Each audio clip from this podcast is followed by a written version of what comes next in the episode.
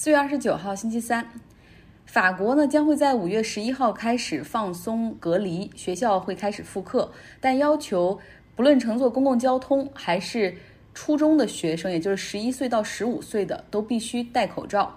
另外呢，商店和市场会开门，进入者必须佩戴口罩，同时要保持一米的距离。但是呢，餐厅和酒吧的重新营业还要继续延后。印度总理莫迪将原本二十一天的全国 shutdown 延长到了五月三号。那目前印度的感染人数是三点一万人，死亡人数超过一千人。当地的很多医护人员也是质疑检测还是不够哈。呃，关于印度它当地是如何进行隔离和检测的，也可以来到我的微信公号张奥同学去看一看图片。在众多国家中，瑞典是全球为数不多的国家完全没有执行严格的 lockdown，允许餐厅、酒吧、发廊等照常营业，健身房、瑜伽馆也照常开门，学校没有关闭，唯独受影响的可能是老人院暂停探望，不允许五十人以上的聚会，体育比赛和博物馆暂停。瑞典政府预计到五月一号左右，像斯德哥尔摩这个城市里会有百分之二十六的人感染。但是严重的案例却不像其他国家那样高，他们的死亡率目前只有百分之零点二二，低于英国和法国。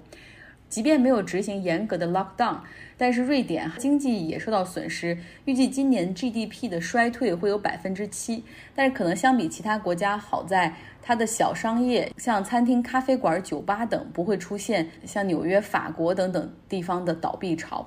瑞典的部分民众对政府的做法表示满意，说很高兴没有出现封城，也很高兴没有出现其他国家所经历的大感染，让他们的生活得以继续。在整个疫情的爆发过程中，瑞典的确也没有出现医院人满为患、一床难求的情况。瑞典的医疗卫生部长说，他们现在还有二百五十个空置的床位。虽然看到上面的数据和描述确实很好，但这不意味着瑞典没有人做出牺牲。瑞典总共有两千一百九十四人死亡，其中百分之八十六的死者年龄是在七十岁以上。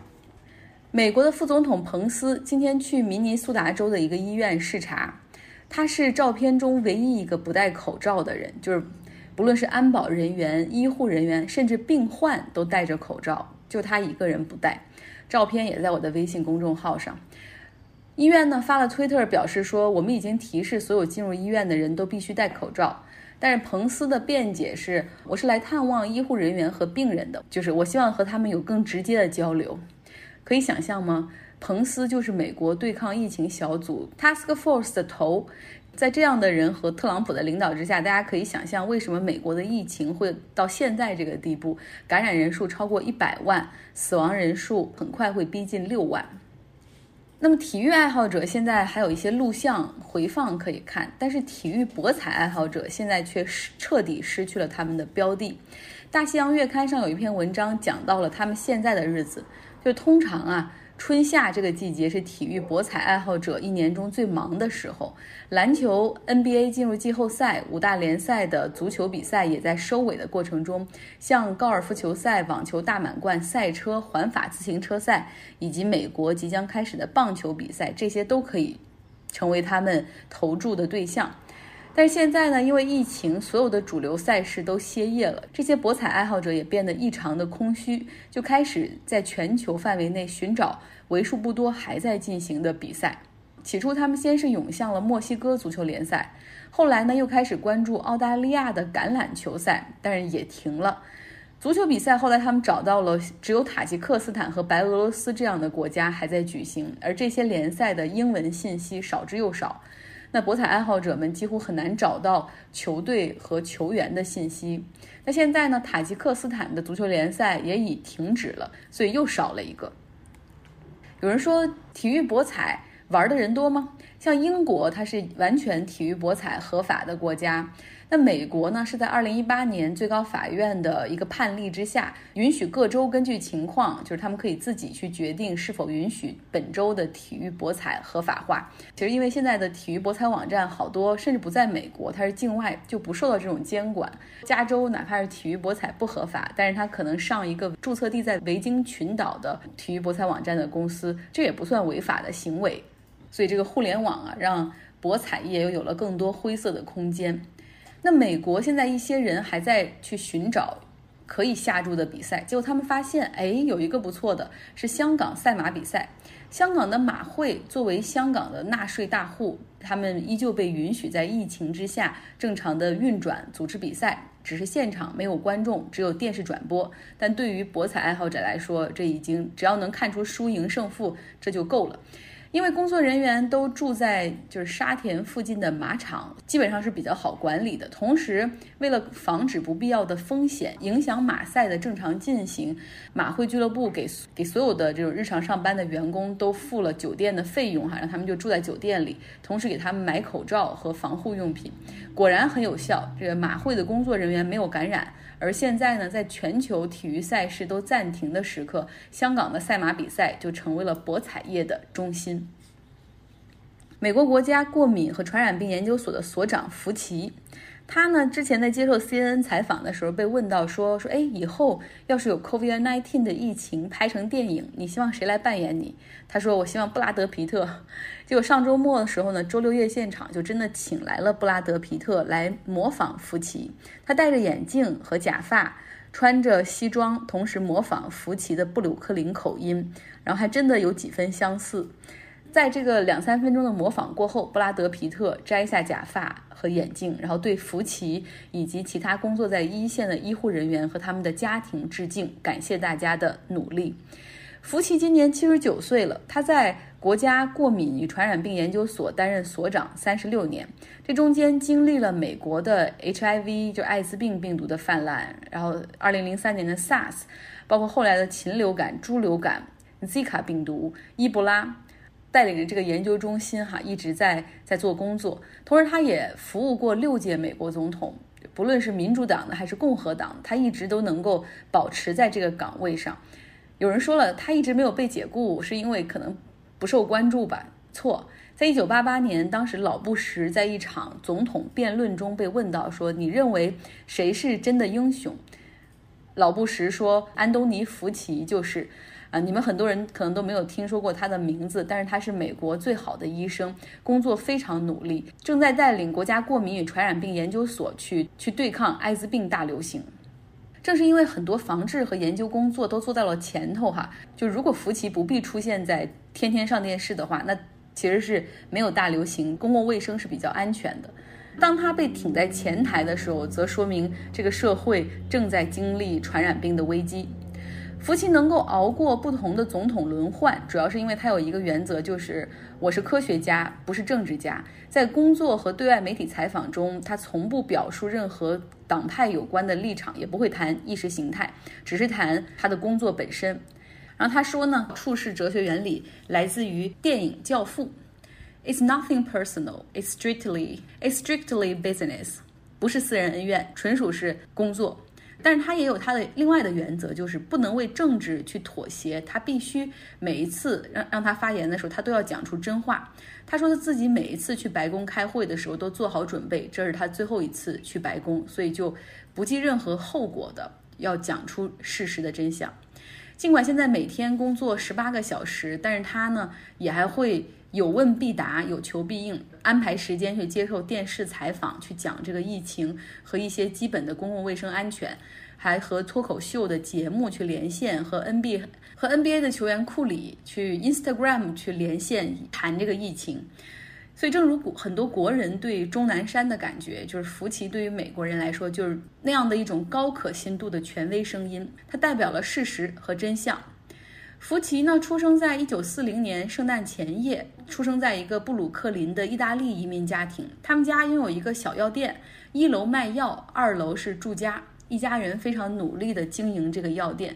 他的父亲呢，在每个周末和夜里都还会接电话哈。如果有人说有一些什么样的症状，他会做一个判断，然后骑着自行车送药上门。小的时候，福奇和同龄的孩子没什么两样，就是对体育，尤其是棒球很感兴趣。他说，要不是因为自己个子太矮了，还真的考虑要去做棒球运动员。他小学的时候读的是社区内的一家天主教小学，不同的老师很早就发现他身上有一种不同的特质，就是他有一股钻研的劲头。他想要做的事情一定要做到最好。在高中的时候，他因为成绩比较好，被推荐到曼哈顿的上东区一家私立天主教高中来读书。那几年里，他学拉丁语、希腊文、法语、古代历史，让他逐渐培养了非常严密的逻辑能力。比如推出论点之后，会列举出大量的论据作为支撑，这也为他后来在医学研究上打下了这种思维上的基础。在康奈尔大学医学院毕业之后，他进入到美国国家过敏与传染病中心工作。这样一工作就是五十年，没有换过雇主哈。他所研究的领域呢，比较偏病毒和免疫学。比如说，他最先经历的是一场不知名的病毒，在先是在非洲扩散，之后在美国，那就是艾滋病 HIV 病毒。这种神秘的病毒进入人体内之后，会迅速把免疫系统击垮，从而致命。福奇的团队开始分析这个 B 细胞的变化。通常啊，人体在遭遇病毒之后呢，B 细胞会制造出免疫球蛋白，也就是俗称的抗体，去对抗病毒。但是福奇他发现，为什么这个 HIV 病毒进入人体内之后，这个 B 细胞忽然就失灵了呢？就造不出任何的抗体。他做了大量的研究，发现了 B 细胞的失灵，这也为后来解开 HIV 的真正面纱。就是打下了很好的基础。昨天我们也说了，艾滋病 HIV 这种病毒，它是 RNA 病毒，也就是单链的那种核糖核酸，非常的不稳定，进入身体内容易变化。那比那种 DNA 像天花的病毒要更难攻克。DNA 的病毒它们是双螺旋，比较稳定。发现 HIV 病毒进入人体内之后，精准的侵犯了 T 细胞。T 细胞很重要，它是负责给 B 细胞来下指令的，相当于人体免疫系统的指挥部吧。它一旦被袭击之后，那它下面的这些小兵们 B 细胞就手足无措。那此后的十几年中，福奇不仅带领着继续去研究和攻克 HIV，而且呢还和一些病患群体来进行合作，推动政府改变艾滋病药物的研发和测试的进程。昨天在节目中我也讲了一下疫苗的研发，然后有听众在后台提了建议哈，说整个疫苗的讲解不是很严谨，他又给我进行了一些一番讲解。我今天重新来讲一下这个疫苗。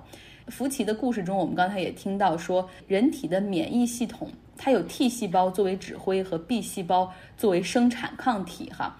疫苗它在研发的过程中要将病毒的原细胞的这个活体样本进行修改，哈，就是要不定的不停的削减这个病毒的威力，因为如果威力太强了的话，可能直接把人弄病了；如果威力太弱的话，就无效。他们在实验室里进行大量的试验来测试它的有效性，而所谓的有效性就是病毒削弱到什么样的程度，然后注射到人身体里能够被 T 细胞来识别，从而去激发 B 细胞产生抗体。所以这也就是现在为什么就在他们在实验室里进行大量测试的原因。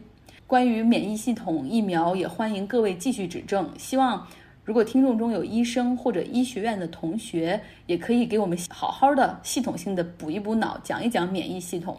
欢迎大家随时和我联系。最后说一个轻松一点的吧。我有个朋友，过去是个记者。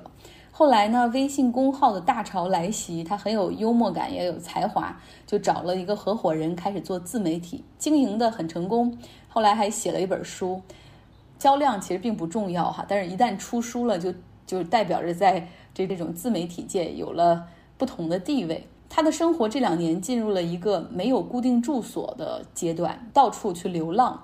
三周在纽约，三周在伦敦，三周东京，半个月住北欧，一个月在希腊，就是不停的换地方。疫情之前，他先是去了中北美洲，像玻利维亚去玩，然后后来呢来到美国，眼看着航班都取消了，他没有想着着急回去啊，或者去大使馆登记，怎怎么回不去了？他是索性在东海岸的华盛顿 D.C。就是美国的首都，租下了一个房子，决定小住一段时间。现在每天的日子就是看书，然后写文章、跑步，真的是随遇而安。想一想，不为上一秒遗憾，不为下一秒担忧，就说的简单哈。但是真的想达到这种境界，还是有点难。不过这种境界是令人羡慕的，也是我努力的方向。好了，大家周三愉快。